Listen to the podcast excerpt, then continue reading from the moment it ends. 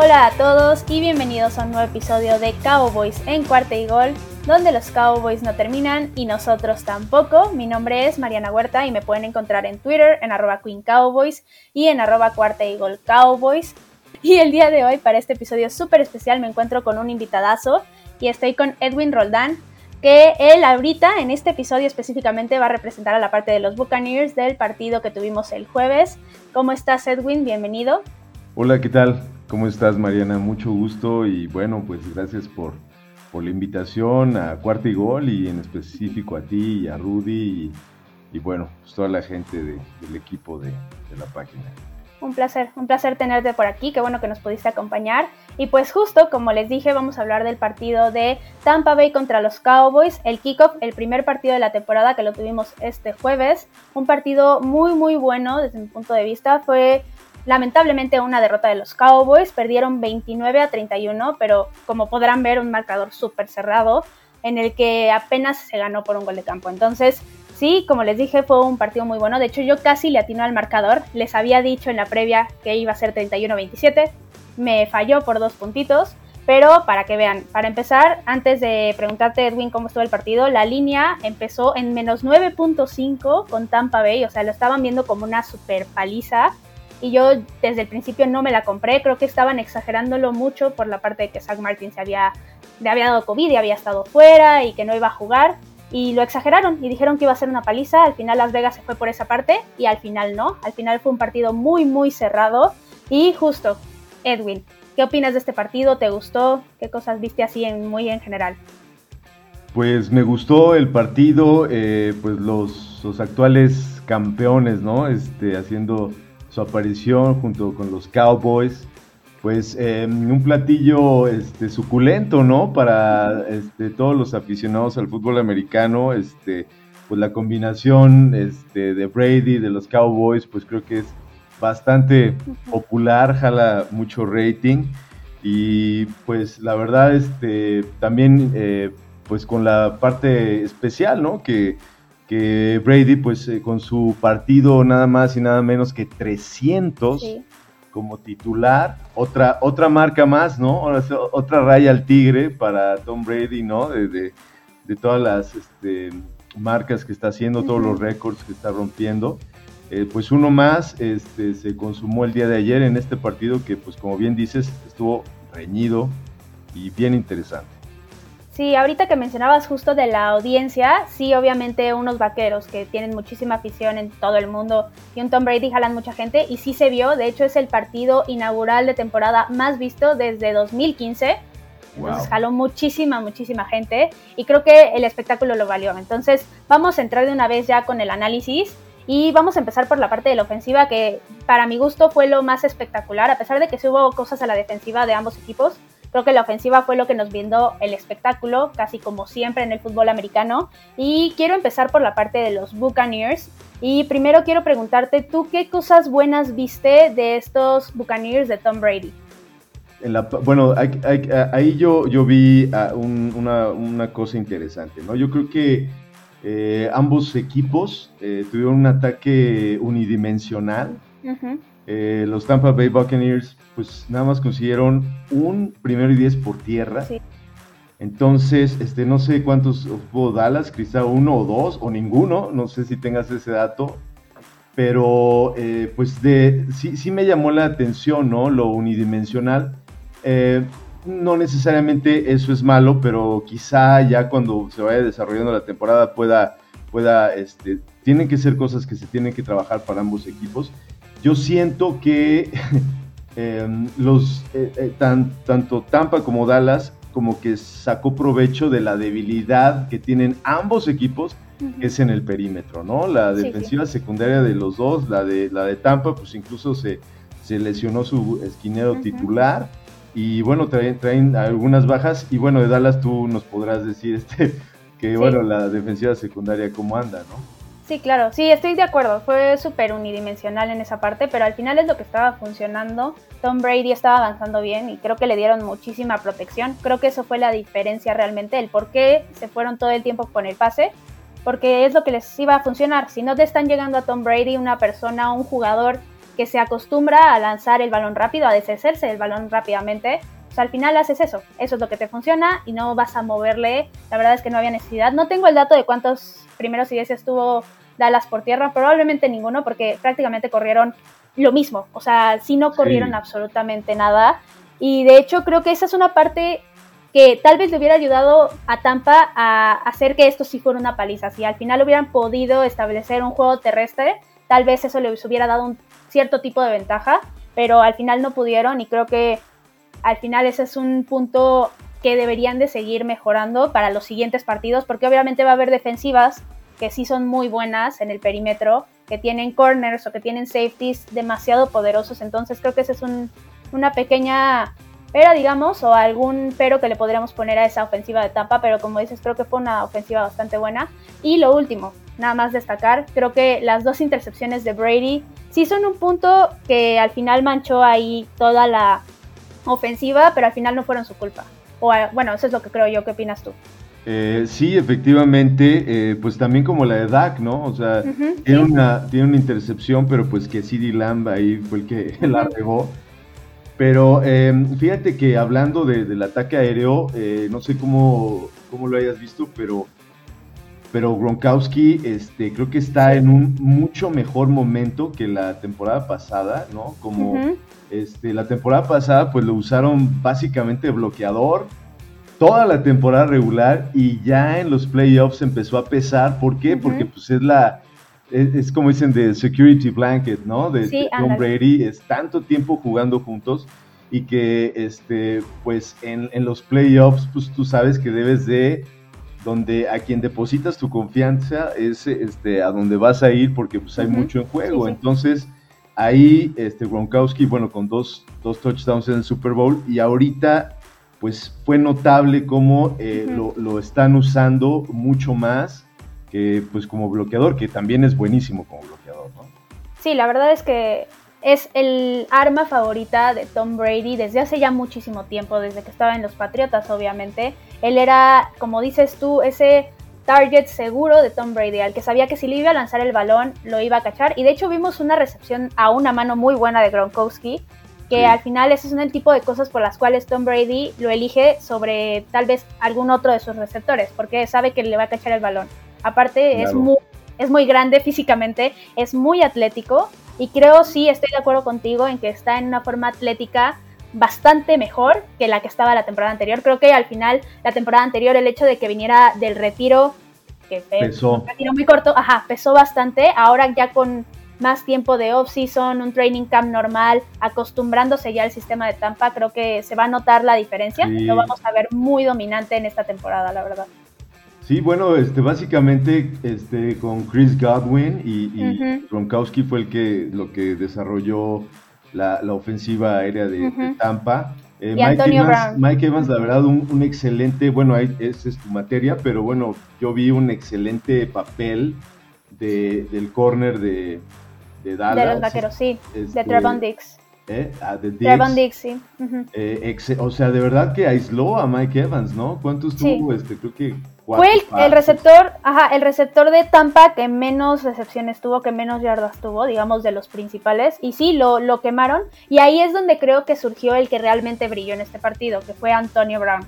Creo que así como lo vimos en este juego, lo vamos a estar viendo toda la temporada. Vamos a ver un Antonio Brown que como va a ser el tercer wide receiver, al menos entrando en estos primeros partidos, los corners, los safeties no lo van a cubrir mucho. Entonces va a tener muchísimos espacios y probablemente volvamos a ver a un Antonio Brown como lo vimos en los Steelers hace algunos años, como lo vimos en su prime con Ben Roethlisberger. No sé qué opinas tú. Sí, la verdad, este, bueno, pues quemaron horriblemente a, su tocayo, ¿no? sí, a Anthony Brown. Exacto, decían por ahí que la, la, diferencia entre un Antonio y un Anthony, ¿no? sí, sí. Este, Sí, la verdad, eh, se, tuvo más presencia este, Antonio Brown, estoy totalmente de acuerdo, y, de manera efectiva, ¿no? Que, como dices, eh, se van acoplando las cosas y, se ve pues el, panorama muy brillante para el equipo. Por ahí alguien decía que si bien los Cowboys, aunque perdieron, se sentían como satisfechos, Eh, por el contrario, eh, Tampa que ganó, seguramente ni, ni, Bruce Arians ni Tom Brady estaban mínimamente satisfechos, porque aunque sí caminó el equipo, pues hay muchas cosas que, este, que hay que perfeccionar para ser el, equipo dominante que, se espera, porque bueno, está en primer lugar, ¿no? En, lo, en las en los momios de, Las Vegas como es el favorito, ¿no? Entonces no se vio como tal, no sé cómo lo veas tú, pero no se vio como tanta dominación, ¿no? Sí, no, la verdad es que sobre todo ofensivamente creo que les costó y aparte tuvieron errores importantes. O sea, Chris Godwin soltó un pase que fue perfecto de Tom Brady, prácticamente ya se había separado un metro de los defensivos al menos y lo soltó. Entonces creo que Chris Godwin, a pesar de que sí tuvo sus 100 yardas, tuvo su touchdown, creo que ahí este, tienen que trabajar con él porque también tuvo un fumble, a pesar de que fuera una buena jugada defensiva, creo que tiene que trabajar en esa parte porque ese tipo de errorcitos te pueden costar partidos, casi le cuestan este partido, te pueden costar eh, un partido en playoffs, el campeonato, entonces creo que esa es una parte que van a tener que seguir avanzando para justo, como dices, llegar a la parte dominante a lo que puede ser la ofensiva con Tom Brady. Y también, por ejemplo, el fumble de Ronald Jones, también fue un errorzazo que al final les costó puntos y que fueron puntos que pudieron e, haber hecho que perdiera Tampa Bay. Claro, claro, ese, ese fumble les pudo haber costado el partido, ¿no? Y también una gran jugada también de, de Diggs. Sí, sí, no. Que se avienta y la, este, se la quita, pero apenas la rosa y este, evitó una recepción que hubiera sido también bastante letal para, para los planes de Dallas. Y, bueno, pues sí, este, hay, que, hay que ir puliendo, ¿no? Cosas este, por, ambos equipos.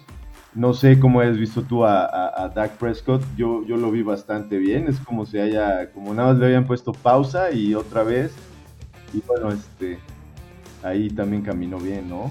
Sí, pues justo vamos a pasar a hablar ya de los Cowboys, de la ofensiva de los Cowboys específicamente. Y sí, la verdad es que fue un juego aéreo completamente dominante. Me atrevería a decir yo mejor que el de Tampa Bay, la verdad. ¿Por qué? Porque tienes un Dak Prescott que está regresando, como tú dices, de una lesión y que pareciera que no pasó nada. O sea, literalmente es un Dak Prescott que no se fue, un Dak Prescott que no cometió prácticamente errores, porque como dijimos hace ratito, la intercepción no fue su culpa. La intercepción fue un pase perfecto, que sí era un pase arriesgado, pero que él lo lanzó a las manos de CeeDee Lamb y CeeDee Lamb no lo pudo atrapar.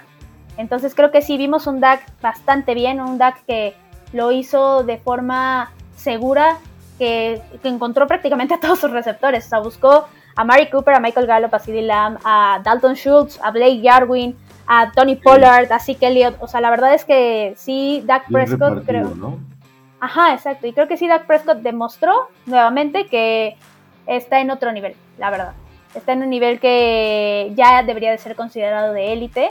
Y antes de preguntarte a ti qué opinaste de la ofensiva de los Cowboys, sí quiero destacar algo que yo me venía quejando todas las temporadas, al menos 2019, 2020, que era de Kellen Moore y sus jugadas. Creo que cometía errores a la hora de elegir ciertas jugadas y se veía de forma un poco predecible, pero ahora sí me encantó lo que hizo. Creo que las jugadas, hubo varias que nadie esperaba y creo lo más importante que entendió el momento del juego y cómo estaban funcionando las cosas. Tú no necesitas necesariamente correr el balón. Si tú estás viendo que lanzando estás avanzando muy rápido, estás consiguiendo los primeros y dieces, pues continúas lanzando. Y al final, como dijimos hace rato, se lesionó un jugador de Tampa Bay en la secundaria y supieron perfectamente bien, tanto Kellen Moore como Dak, ajá, atacaron todo el tiempo y supieron cómo avanzar y aprovechar esa parte. Entonces, para mí, este fue un súper acierto de Kellen Moore, creo que lo hizo muy bien, pero también quiero saber tu opinión. ¿Tú qué opinas de esta ofensiva de los Cowboys? Pues sí, eh, a pesar de que lo comenté al principio de, que fue un ataque unidimensional y hasta cierta manera predecible y aprovechando ¿no? este, eh, la situación de Tampa de, su perímetro, eh, pues, pues sí, el, hecho de que, de que a pesar de, del tiempo que no estuvo Dak Prescott, que no, recordemos también que no, no tuvo este juego en la pretemporada, en los partidos, digamos, oficiales de pretemporada. Y, bueno, se, se, notó bastante bien. Eh, igual, ¿no? Como, como lo dijimos de Tampa, este, Dallas tendrá que este, trabajar en su, en su ataque terrestre. Eh, todo el mundo como que nos quedamos con las ganas de ver cómo venía Zeke Elliott, porque se, se, se, dice por ahí en el training camp que, que está en su mejor momento, por lo menos físicamente. Entonces como que nos quedamos de, este, con las ganas de ver eso. CD Lamb pues en ascenso, en ascenso.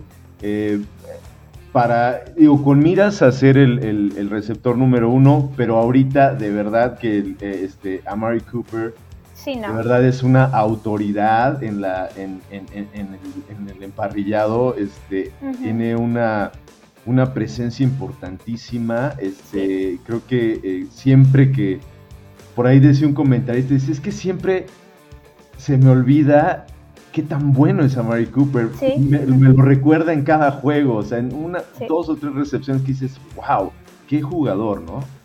Sí, la verdad es que para mí Amari lo ha sido desde que llegó a los Cowboys un receptor súper infravalorado. Creo que es alguien que no lo reconocen y que realmente está en el top de lo top de los receptores. Te cacha lo que quieras, en la ruta que quieras, te da recepciones muy importantes, sobre todo tuvo dos anotaciones, de hecho, tuvo más de 100 yardas, entonces él tuvo un juegazo y como dices, te recuerda cada partido quién es Amari Cooper y lo bueno que es Amari Cooper. Y justo quiero tocar el tema de Zeke Elliott que decías ahorita. Sí, es cierto, no, no le dieron mucho el balón, prácticamente nada, pero para mí fue un jugador no importante, sino lo que le sigue en esta ofensiva, porque bloqueó una cantidad de veces a la carga de Tampa Bay y lo hizo de manera bastante buena, de manera, digamos, primordial. Y creo que aquí es donde se nota que sí Elliott no solamente es correr y ya, y por eso es un running back élite, porque él sabe correr, sabe cachar pases y también sabe bloquear, que es una parte súper importante en los running backs. Y la verdad es que lo hizo de manera excelente y creo que por esa razón fue una pieza súper importante en la ofensiva. Entonces, no, para mí sí no tuvo un mal partido. Simplemente Kellen Moore entendió la situación del juego y se aprovechó de esa parte y dijo, ¿cómo puedo utilizar así? Ah, pues bloqueando. ¿Y qué pasó? Solamente le llegaron a Dak Prescott una vez. Una vez en todo el partido, lo cual se me hace una manera excelente de empezar la temporada porque para mí lo que es la línea defensiva de Tampa Bay es de lo más poderoso que hay en la NFL. es impresionante como un Vita Bea, un Pierre Paul, un Endama Konsu, ahorita vamos a hablar de ellos, pero es impresionante lo que hacen. Entonces, la verdad es que la línea ofensiva de los Cowboys y Zeke Elliott, sumado a ese bloqueo, creo que lo hicieron bastante bien. Salvo, quiero ahí sí destacar a Connor Williams, porque, wow, qué, qué onda. O sea, cometió dos castigos. Costosísimo. Ajá, dos castigos costosísimos. Y no es la primera vez que lo hace. Y aparte, es, o sea, las capturas, si no hubiera cometido esos errores, hubieran llegado capturas, la verdad. Entonces creo que Connor Williams estuvo muy mal. Y de hecho, sin Zach Martin, el que entró en su lugar fue Connor McGovern. Y él creo, en mi opinión, que lo hizo bastante bien. No permitió presión a Dak Prescott, no cometió castigos, estuvo, digamos, en el momento adecuado, porque la verdad es que cubrir a Zach Martin o cubrir la ausencia más bien de Zach Martin es muy complicado para cualquier jugador, para cualquier equipo. Ajá, y Conor McGovern lo hizo bien, la verdad es que lo hizo bastante decente y aquí es donde todo el tiempo lo repito, para mí Conor McGovern debería de ocupar el puesto de Conor Williams como titular. Creo que lo hace mejor, creo que tiene más habilidades que Conor Williams y que tiene un techo bastante más alto. Entonces ahí sí la parte de la línea creo que es el único pero con Conor Williams. Y como decías de CD Lamb, pues sí, de este, mencionar que sí soltó tres pases, tres pases importantes, uno para ellos de intercepción. Entonces, a pesar de que sí tuvo un buen partido, no fue perfecto. Pues no, y, ya se ha mostrado como eh, el año pasado en su temporada de novato, pues el, que el receptor que más este, pases tiró, ¿no? De la liga. Pero bueno, este, realmente cuando, cuando ves, eh, cuando le, le, le, toca este, recibir y cuando lo hace bien, pues es, es un jugador desequilibrante, ¿no? Y, y, esto que decías este, de la ausencia de Martin, también además de que ahora sí, ¿no? Eh, Kellen Moore como que tomó lo que le dio Tampa, también tuvo mucho que ver, yo creo, este, que el, juego terrestre no se estableció tanto. Porque están ya este, habituados a Zach Martin y, a su excelencia, ¿no? Como tackle para la corrida. Sí, claro. De hecho, sí, que Elliot antes de que fuera el partido dijo que la ausencia de Zach Martin era importantísima porque la mayoría de los bloqueos por donde él corre, digamos, vienen de su parte. Entonces sí, creo que esa parte los Cowboys dijeron, vamos a intentarlo, lo intentaron, vieron que no funcionaba, vieron que estaba funcionando el pase y dijeron, está bien, pase, está bien, o sea, no tenemos que correr. Es como, como el Larry Allen de, esta generación. Ándale, sí, sí, exacto, que lo quitas y prácticamente, ah, o sea, es un equipo completamente distinto, completamente y se acaba la carrera, ¿no?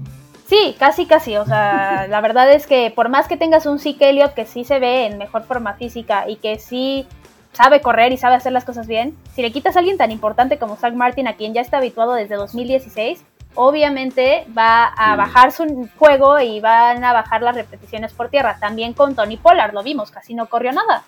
No fue que fuera Zeke ya, la verdad es que fue más bien por el plan de juego y por lo que estaba funcionando. Entonces, la verdad, por más que no hayan corrido, no me preocupa mucho. En cambio, si, por ejemplo, si en algún punto contra una defensiva, contra la carrera que no es tan buena como la de Tampa Bay, no corrieran nada, ahí sí me preocuparía más, porque diría, ¿qué está pasando? Pues aprovechas esa parte. Pero en este juego la verdad es que no me preocupa en absoluto. Creo que los Cowboys ofensivamente estuvieron excelentemente bien y prácticamente no les pongo ningún pero. Lo único malo es que se lesionó, de hecho, Michael Gallup. Se lesionó, tuvo una lesión en la pantorrilla, va a estar fuera de 3 a 5 semanas aunque sí es una lesión importante, digamos, es una ausencia importante, todavía los Cowboys esa parte, esa posición específica la tienen muy bien cubierta. Cedric Wilson de hecho tuvo buenas recepciones en este juego, entonces él va a entrar, digamos, como el suplente de Michael Gallup y tampoco es que sea una lesión tan importante como si fuera un Zach Martin, por ejemplo. Él, sí es importantísimo. Un Michael Gallup, pues tienes a un CD Lamb, a una Mari Cooper. Claro. Y pues vamos a pasar ahora a la defensiva de Tampa Bay. Y para empezar, como dije ya antes, creo que contra la carrera son impecables. Es muy difícil correrles y no solamente es la línea defensiva.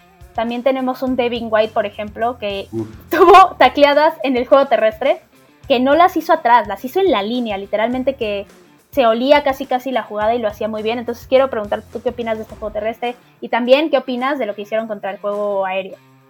Eh, pues bueno, la, la, la, defensiva secundaria de Tampa, pues sí dejó mucho que desear, sin demeritar a, a, los Cowboys, pero sí se veía ahí, este, pues, primeramente, pues la lesión que, que tiene el corner en, ya en el partido, y bueno, también traen este, a, otras, otras lesiones ya, este, ya eh, acumuladas, ¿no? Y em, por la, parte de los linebackers, eh, yo me, de lo que me llamó la atención es que eh, como que todo el primer medio, como que dejaron a, a, Dak este, lanzar, o sea, yo veía muy cómodo a, Dak Prescott. Y en el, en el tercer cuarto, donde se ve que hacen un ajuste, eh, wow, ¿no? O sea, le, empezaron a meter mucha presión. Y en el cuarto cuarto también, este, este, como que bajó pero hubo un momento que, que Dak Prescott sí, sí se vio bastante presionado y, en aprietos, y ahí fue, no sé si tú también te dio esa impresión, de que el juego como que empezó a desaparecer Dallas. El tercer cuarto yo siento que fue el cuarto más, más flojo de Dallas y el más este eh, y el mejor de la defensiva de Tampa, ¿no? Sí, sí, tienes toda la razón. La verdad es que la primera mitad, todo lo que era la presión al coreback que vimos, por ejemplo, en el Super Bowl contra Patrick Mahomes, no estuvo. No pudieron hacer absolutamente nada. Dak estaba lanzando, no quiero decir necesariamente cómodo, pero podía lanzar. Podía lanzar sin necesariamente moverse, sin tener que correr, sin tener que rolar hacia alguno de los dos lados. Y eso era lo que estaba haciendo prácticamente que los Cowboys avanzaran muy rápido. Y sí, sí ajustó la defensiva de Tampa en cierto punto. Sí empezaron a meterle mucha más presión, empezaron a complicarle la vida a Dak, digamos. Pero siento yo. Sí, de hecho ahí es donde viene la captura, que fue la única captura del partido para ambos equipos.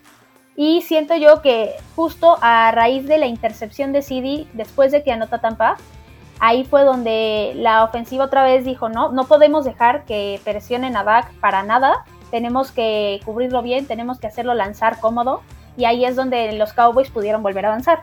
Siento yo que ahí fue donde ya se perdió un poco esa parte, pero aún así creo que a pesar de que no hubo presión al, coreback de ninguno de los dos lados, siento que sobre todo la línea defensiva de Tampa lo hizo muy bien. Repito, Vita Bea, Pierre Paul, Andama creo que son tres personas o tres jugadores que sí te ponen la vida de cuadritos. O sea, la verdad es que tú dices, hay que cubrir a Vita Bea, ponle doble cobertura, la verdad. Pero también tienes un Pierre Paul.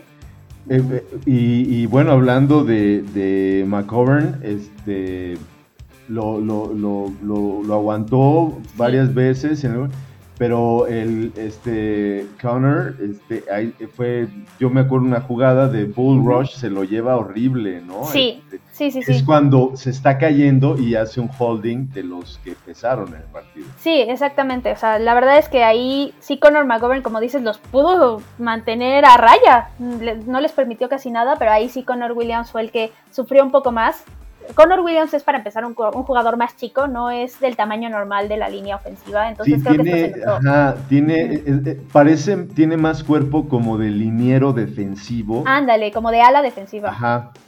Que sí se ve mucho más ligero, entonces bueno, un bull rush de un cuate como Bea, pues imagínate, ¿no? Sí, no, no, no, no puede con eso y ahí es donde justo como dices vienen los castigos. Y ahí y, yo, yo pienso que pudo haber sido peor la situación si no es por lo que tú mencionaste de Zeke Elliott, porque ¿Sí? Elliott constantemente lo estuvo apoyando a Connor Williams eh, en ese sentido, ¿no?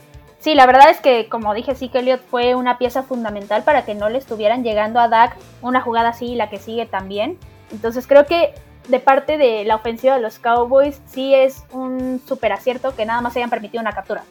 La verdad es que a mí sí me impresionó bastante. Creo que una captura de una defensiva que ya la vimos funcionar tan bien contra, por ejemplo, un Kansas City y que estuvieron a Mahomes corriendo por su vida por todos lados, creo que estuvo excelentemente bien. Y como dices, pues nada más recalcar, ¿no? Que la defensiva secundaria de Tampa pues, fue terrible, la verdad, no, no. Nada más no hicieron nada. Sobre todo Jamal Dean, que fue el que entró a cubrir la lesión, lo quemaron. Sí, el 35, ¿no? Sí, sí, lo quemaron muy feo. y te iba a comentar así como un poco al margen el relajo que, que, traen ahora con los números. Ah, sí, sí, sí, sí. no, la verdad. Dijo este Tom Brady que, que, pues iban a tener las defensivas eh, como mucho, mucha ventaja, ¿no? Porque pues para los quarterbacks pues están acostumbrados ya a leer por, por números, ¿no? Incluso uno como como aficionado, pues dices, ok, pues los 50 son los linebackers, los 20 los safeties y así, ¿no? Pero de repente dices, ¿qué onda? Y bueno, ya, ya, ya se quedó así. A mí no me gusta, no, no sé qué opines. Este, es que dicen que, pues, les dan chances un número colegial, ¿no? Que están, tienen como más arraigo. Pero bueno, sí, sí es un cambio importante. Sí, muy importante, sobre todo para un Tom Brady que lleva una eternidad en la liga. Ya cambiar ahí, de repente ver un 9 que es un linebacker, un 7 que es un corner, dices, no, pues, o sea, la verdad sí es una confusión muy grande.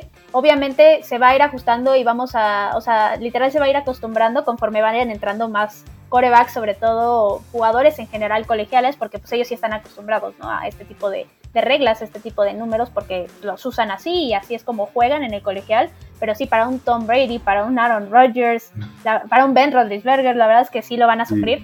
Creo que por ahí podrían venir de repente algunos errores, esperemos que no, porque al final hay jugadores que no podrían taclear de cierta forma por el número o que no podían estar en ciertas zonas como los niñeros, pero pues ojalá no, no afecte mucho el desempeño, ojalá nada más pues nos tengamos que acostumbrar literal de vista y acostumbrarnos a que vamos a estar viendo números de un solo dígito en la zona media de la defensiva, en la zona profunda. Y pues ni modo, ni modo, así lo decidió la NFL y pues vamos a seguir hablando de la defensiva y ahora quiero hablar de la de los vaqueros.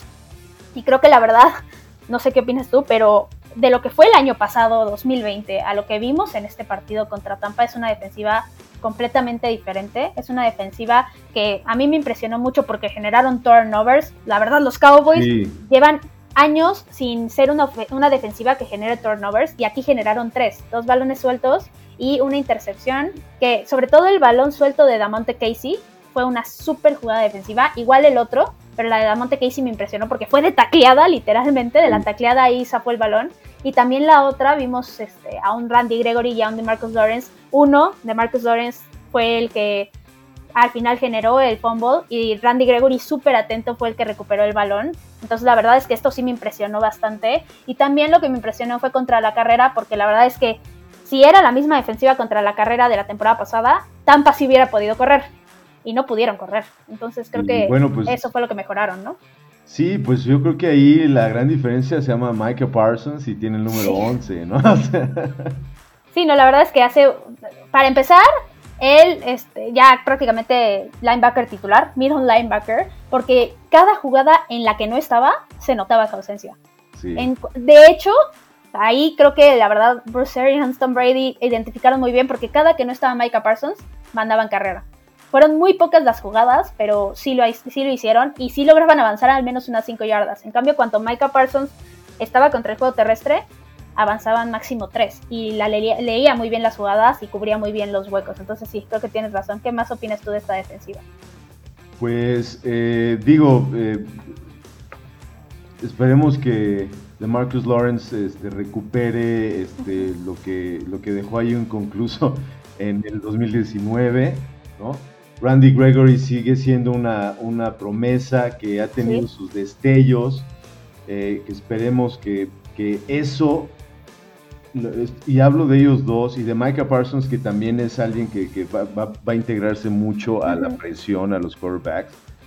Eh, esperemos que eso compense algo, una, una secundaria que yo, la verdad, salvo tu mejor opinión, no le veo como más que este, con Dix no hay, eh, por ejemplo, este Casey tuvo una muy buena jugada, el safety, pero, pero fuera de eso, la verdad es que no se le ve que vaya a pasar, este, y entonces, eh, pues la gente que, se encarga de presionar el quarterback serán los que puedan de alguna manera, porque tú bien sabes que si hay buena presión al quarterback, pues bueno, ya no, ya este, disminuye un poco el riesgo, ¿no? Para, para el perímetro.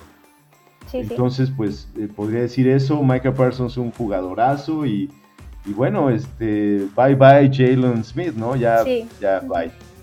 Sí, la verdad es que lo que se vio de Jalen Smith no fue nada impresionante, incluso me atrevería a decir que no fue necesariamente bueno tampoco cometió errores súper importantes, pero no lo vimos hacer realmente una, buenas una, una, tacleada en campo abierto. Este, sí, fue la, única buena que tuvo. Ajá, fue la única. Sí, exacto. Este, y la celebró, que es algo como que cae un poco mal de, este jugador. Sí, ahí dices así como de... Hace, su, hace su tacleada del juego, ¿no? Y, oh, Ándale. No, sí, la celebra como si hubiera sido un safety, ¿no? Ándale, ándale, o como si hubiera hecho un balón suelto y hubiera anotado, pero sí, creo que sí tienes razón en esa parte. También creo que justo eh, lo que fue el fracaso, digamos, de la defensiva secundaria vino muy acompañado de que le dieron todo el tiempo del mundo a Tom Brady. Realmente no hubo presión al coreback de parte de los Cowboys. Hubo, creo que, tres jugadas donde realmente lo presionaron, pero nunca le llegaron. Nunca realmente le metieron un sustito aquí de, ah, este, ya te capturé o al menos este, desviarle el balón, nada más, para, te digo, nada más tres veces pasó. Entonces sí creo que ahí es donde vino justo el fracaso de la defensiva secundaria y yo desde el off-season lo dije, para mí Anthony Brown no es un buen corner, no. me gusta para nada, se notó, lo quemaron muy gacho y la verdad es que si tienes un Trevon Dix que es de segundo año, lo lógico tal vez es que él fuera la pieza débil de la defensiva secundaria y no, realmente Trevon Dix es la pieza fuerte ahorita y creo que ahorita los Cowboys sí los veo en un punto complicado en la defensiva secundaria, pero hay que recordar que sí trajeron novatos para esa posición. Entonces, sí se entiende que en este primer partido todavía no estén ahí y todavía no puedas meter a alguien que sustituya a Anthony Brown porque todavía no están completamente preparados. Pero yo creo que por ahí de mediados de la temporada, literal digamos después de la semana de descanso, yo creo que sí ya podríamos empezar a ver a un Kelvin Joseph o a un Nashon Wright como titulares en esa posición.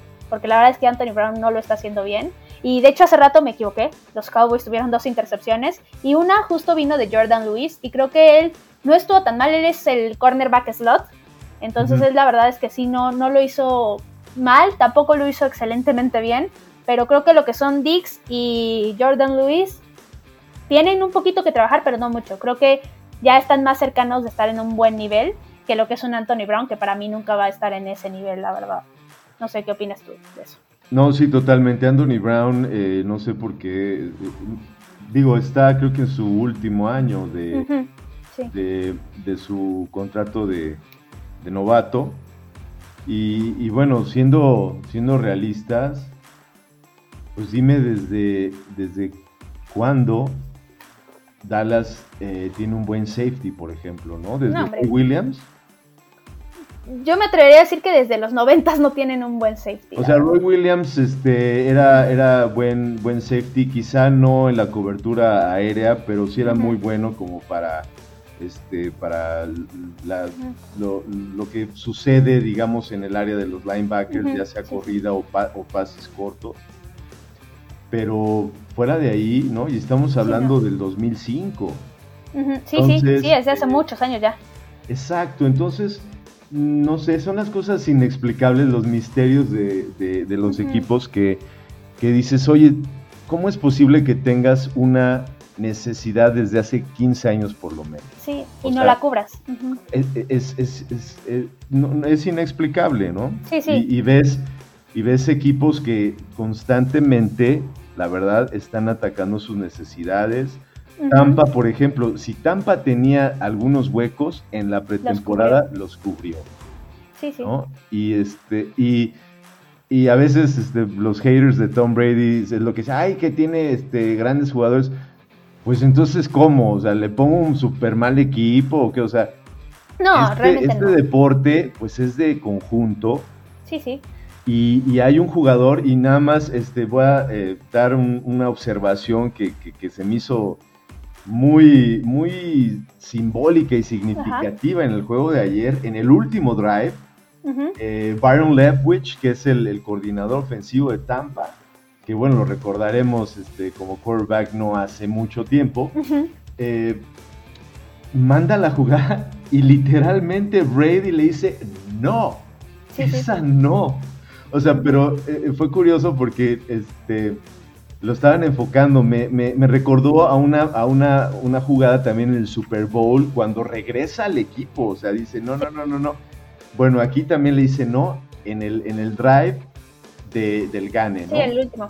Entonces, eh, pues son esos jugadores que tienes, pues sí, tienes un coach adentro del campo, este, que está leyendo de otra manera y a una velocidad, la verdad, mucho más rápida que, los que están afuera, que los coordinadores. Y pues con una credibilidad, o sea, es como decía un amigo mío, pues saber dile que no. Sí, no. O sea, o sea contradícelo y luego la gente dice, no, es que es un tirano. No, pues el tipo, ahí te está, ahí te demostró. En el Super Bowl fue touchdown y en este último drive también fue. Entonces, ¿cómo le puedes decir? Es lo que estaba diciendo este Colin Cowherd. Hoy decía, bueno, es que Bruce Arians, a partir del quinto partido de la temporada este, anterior, pues ya dejó a Brady, pues que, haga lo que quiera, ¿no?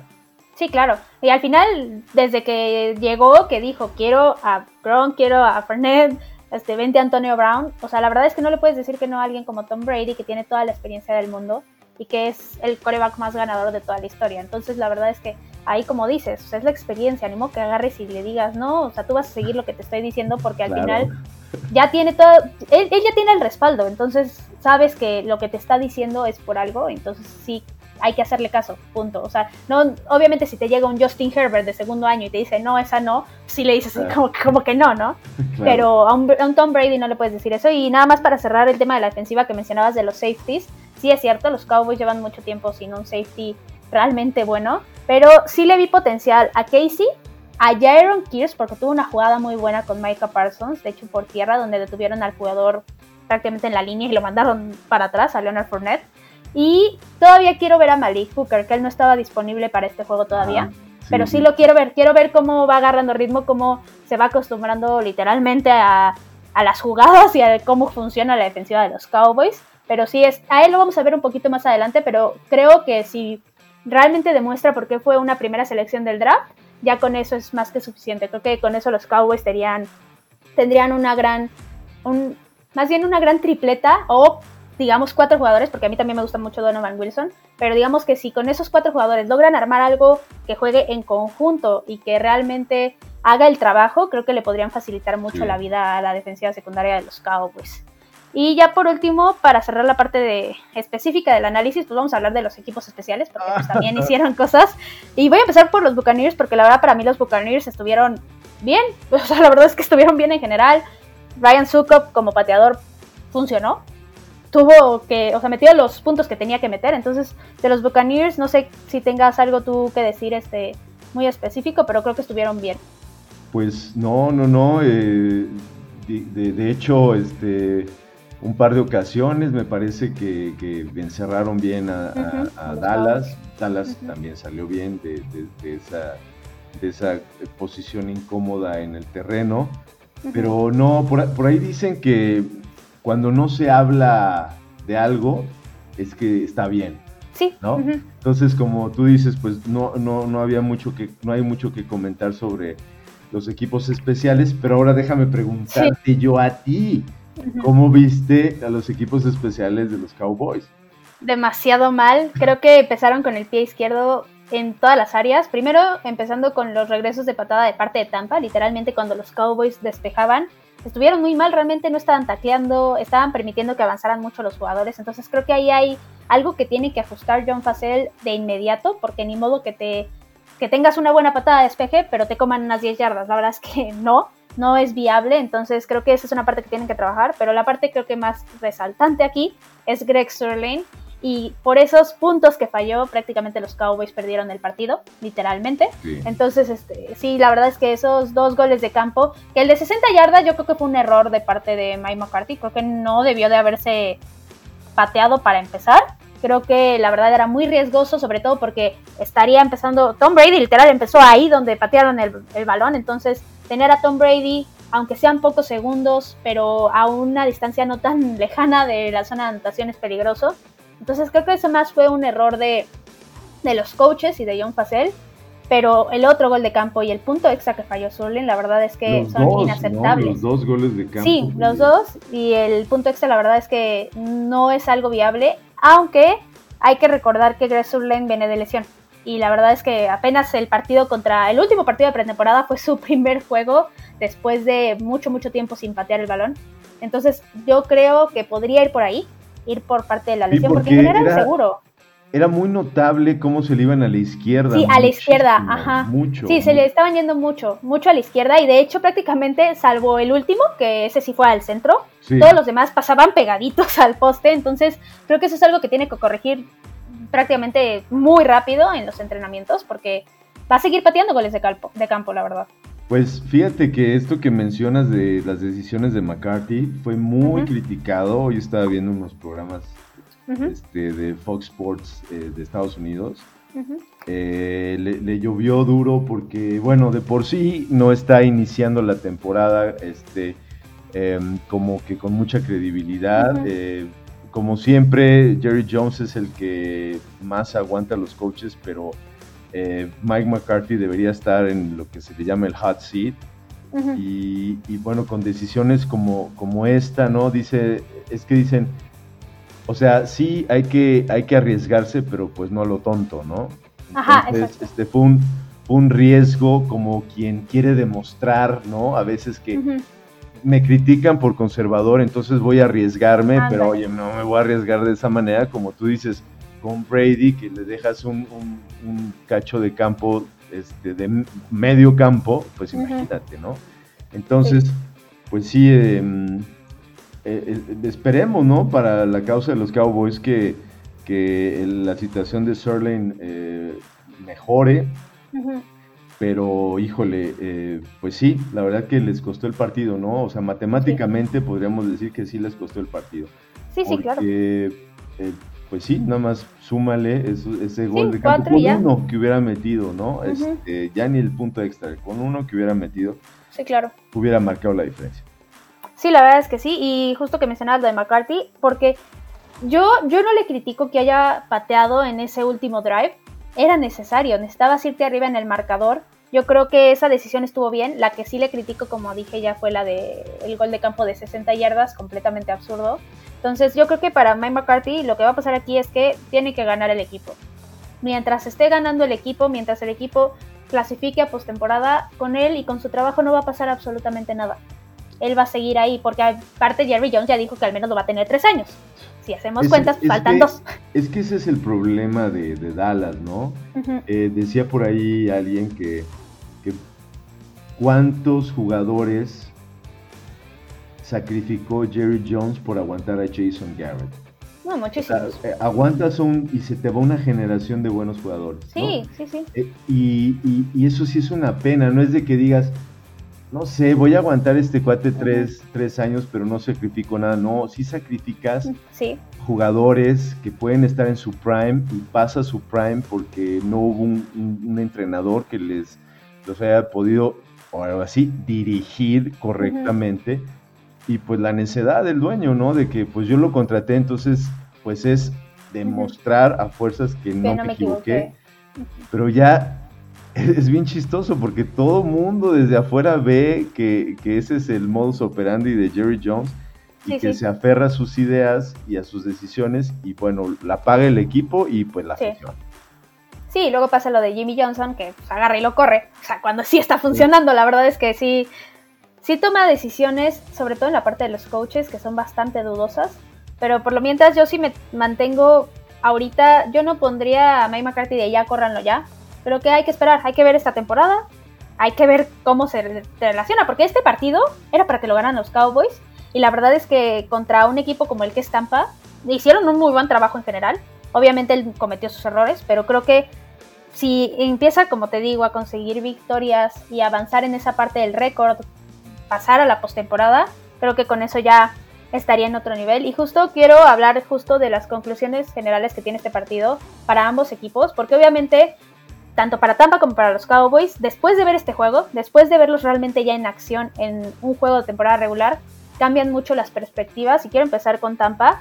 Y la verdad es que sí, yo sí lo sigo viendo obviamente como un buen equipo, porque sí lo siguen siendo, el talento ahí está, pero siento yo que les falta todavía, como obviamente a inicio de una temporada, agarrar ese ritmo, ¿no? Y agarrar este, a encarrerarse, digamos, a esa parte de funcionar casi casi como una máquina. No sé qué opinas tú. Sí, efectivamente eh, es complicado que cualquier equipo eh, empiece al, al 100 la, la temporada pero, eh, como lo comentamos al principio, se, ven cosas importantes. El, hecho de que Gronkowski empieza a tener un papel más, este, que influya más en el, en el desarrollo de, la ofensa, eso va a marcar este, una pauta importante, ¿no? Eh, lo que mencionabas de Antonio Brown, Antonio Brown ya este, pues con más este, coordinación con Brady, entonces, la verdad es que eh, por lo menos la ofensiva de Tampa se ve impresionante para, para, este, para esta temporada, ¿no? O sea, imagínate, pues Gronkowski en, el ala cerrada eh, y bueno, pues Chris Godwin, Antonio Brown y, Mike Evans, pues ¿no? Eh, se ve, se ve muy, muy, muy poderosa esa, esa ofensiva, creo yo que la más poderosa de, la conferencia nacional, ¿no? Eh, pues es que pues por ahí siempre podemos este, meter a, a, Rogers a la, conversación, pero la verdad es que no tiene las armas que, tiene Brady.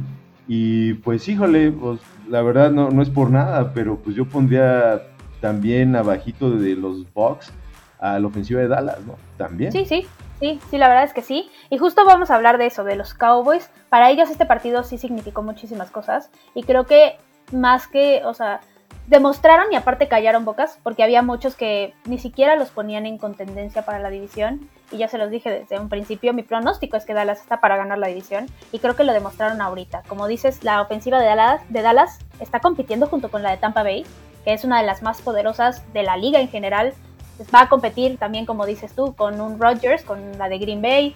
Por ahí yo también metería en conversación a la de los Rams. No, no hemos visto a los Rams, pero pues, también un Kansas City, un Buffalo, que son ofensivas muy poderosas, ofensivas que avanzan en cada serie y que anotan en cada serie.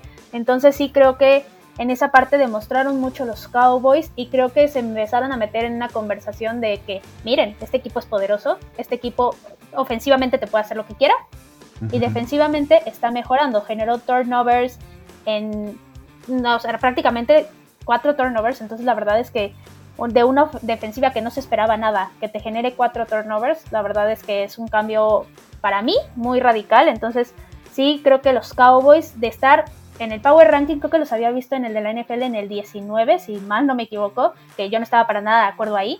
Creo que la verdad van a subir y van a subir bastante, no sé qué opinas. Sí, en, en, en, ofensiva indudablemente, pero sigue siendo ¿no? la, la gran interrogante la, la defensa. Vamos a vamos a ver si, como bien dices, eh, incorporan a, los, a los novatos eh, y que se, se empiece a, carburar ¿no? ese perímetro. Eh, los linebackers, pues también es ahí un, área de oportunidad, pero pues, con la presencia del novato Micah Parsons, es un boost impresionante, ¿no? Y eh, bueno, pues el, front, ¿no? Eh, ese es, digamos que el que está mejor conformado, ¿no? Este, sí. los, alas defensivos están este, ya, em, pues ya llevan un rato en el sistema. Entonces creo yo que eh, va como en ese orden, ¿no? O sea, la línea defensiva es la que está un poquito mejor, ¿no? Empiezan las, las las interrogantes en los linebackers, en el área media y en el perímetro. Ahí es donde realmente dejan de ser este, interrogantes y empiezan a ser preocupaciones. No sé cómo lo veas tú. Sí, sí, la verdad es que para mí los linebackers nada más es que Michael Parsons se acostumbre y que Keanu O'Neill se acostumbre a trabajar con Michael Parsons y yo creo que eso va a ser bastante rápido, creo que eh, ahí se va a avanzar bien y también yo quiero que empiecen a involucrar a Jabril Cox, el otro novato, porque la verdad lo que hizo en pretemporada fue bastante bueno, entonces Sí, mientras lo involucren a Jabril Cox y si esos van a ser los tres linebackers que van a estar en la defensiva de los Cowboys, creo que podría ser bastante buena, sobre todo de la mitad de temporada en adelante. Y sí, en la secundaria tienen que trabajar mucho, pero sí tienes toda la razón. Pero pues al menos vimos algo bueno. Se esperaba, como ya dije, con el menos nueve y medio de Tampa, una paliza que para nada se dio como pudieron ver fue un partido cerradísimo, entonces creo que fue un buen inicio de los Cowboys, un buen inicio también de Tampa, obviamente, porque pues ganaron, al final cuando ganas pues inicias bien, punto, aunque hayas este, iniciado de una manera muy cerrada y que casi perdiste el partido, pues tampoco es que hayan jugado horrible, creo que hicieron cosas buenas, entonces creo que ambos equipos lo hicieron bien. Y pues ya vamos a cerrar de una vez el episodio. Y pues a mí me pueden encontrar en Twitter en arroba Queen Cowboys y en arroba Cuarta Eagle Cowboys. Cualquier cosa que necesiten, ya saben, ahí me la pueden dejar. Y muchas gracias Edwin por aceptar la invitación. Dime dónde te podemos encontrar en redes sociales. Pues eh, ahorita todavía no, no, estoy este, oficialmente dentro del equipo de, Cuarta y Gol, pero este, esperen noticias porque ya, ya, ya estamos viendo en cómo vamos a, a colaborar ¿no? con, este equipo que, bueno, pues la verdad este, maneja un, montón de información importante y que pues hay un gran, una gran, gran, gran audiencia eh, de la NFL aquí en nuestro país y que, bueno, este, es una excelente opción. Sí, pues muchas gracias, muchas gracias por, por aceptar la invitación y por animarte a estar en este episodio y a platicar un poquito, ¿no? De este partido que estuvo muy bueno. Y pues justo, como decías, ustedes audiencia, recomienden los episodios, recomienden las cuentas de Twitter igual porque nos ayudan muchísimo. Realmente mientras más gente escuche el contenido mucho mejor, mejoramos mucho más, nos ayudan a crecer. Entonces recomiéndenlo ustedes con quien sea que se les tope enfrente. Y pues ahí nos vamos a seguir viendo porque se viene muchísimo contenido, ya se viene toda la temporada completa prácticamente. Y los Cowboys no terminan y nosotros tampoco. Cowboys en cuarta y gol.